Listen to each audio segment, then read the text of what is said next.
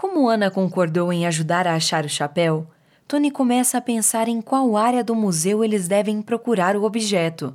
São tantas alas diferentes que ele precisa de tempo para traçar um plano. Após pensar muito, decide: Certo, hum. Então vamos começar por aqui. Ele aponta para o corredor à frente, determinado a começar pela ala norte. Tá, Ana concorda e segue Tony, ainda com os olhos vidrados aos objetos expostos. Ela não consegue acreditar que todos aqueles itens são antigos. Afinal, tudo está em perfeito estado. Veja só todos esses instrumentos musicais, exclama Tony. No final do século XIX, eles davam vida aos bailes. Ela aponta para um saxofone.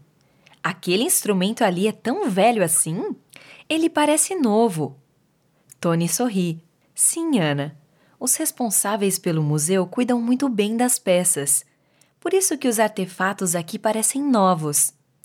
A pequena se agacha e apoia as mãos no vidro para olhar o saxofone mais de perto. Depois de alguns minutos analisando o instrumento, conclui que Tony não pode estar mentindo. Deve ser por isso que você perdeu o chapéu, conclui.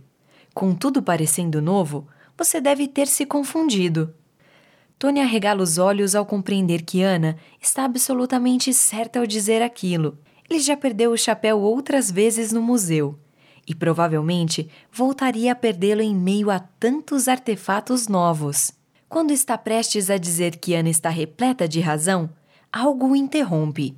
Aí está você, Tony! grita a voz. Procurei você por toda parte.